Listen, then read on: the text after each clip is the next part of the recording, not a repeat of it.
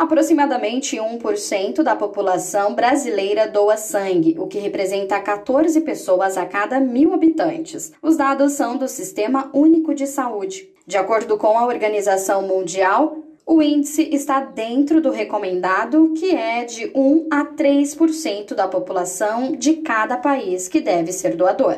Em contrapartida, no estado de São Paulo, o estoque segue abaixo, com apenas 50% da capacidade, de acordo com a ProSangue. Segundo a doutora Tila Facincani, médica da ProSangue, a doação é importante para auxiliar em cirurgias e outros procedimentos médicos. Porque para salvar as vi vidas mesmo das pessoas que têm essa necessidade por, de sangue, que passam por um procedimento, teve uma hemorragia. Então, é, tem que pensar que, que para o doador é um ato bem simples, seguro, mas para quem recebe é uma vida salva. Uma doação pode salvar até quatro vidas. Na rede pública de saúde, todo o sangue coletado é testado e liberado para o uso só após a segurança comprovada. Além da sorologia, 100% da coleta passa por testes que reduzem a chamada janela imunológica para HIV, hepatite C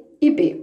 Em São Paulo, os sangues O negativo, O positivo e B negativo estão em estado de emergência e os tipos B negativo e AB negativo estão em alerta. Segundo a doutora Facincani, desde a pandemia de Covid-19, a ProSangue tem tido dificuldades para alavancar o seu estoque. Desde a pandemia, nunca mais a gente teve os mesmos estoques, as pessoas vêm doando menos sangue, mas a necessidade aumenta.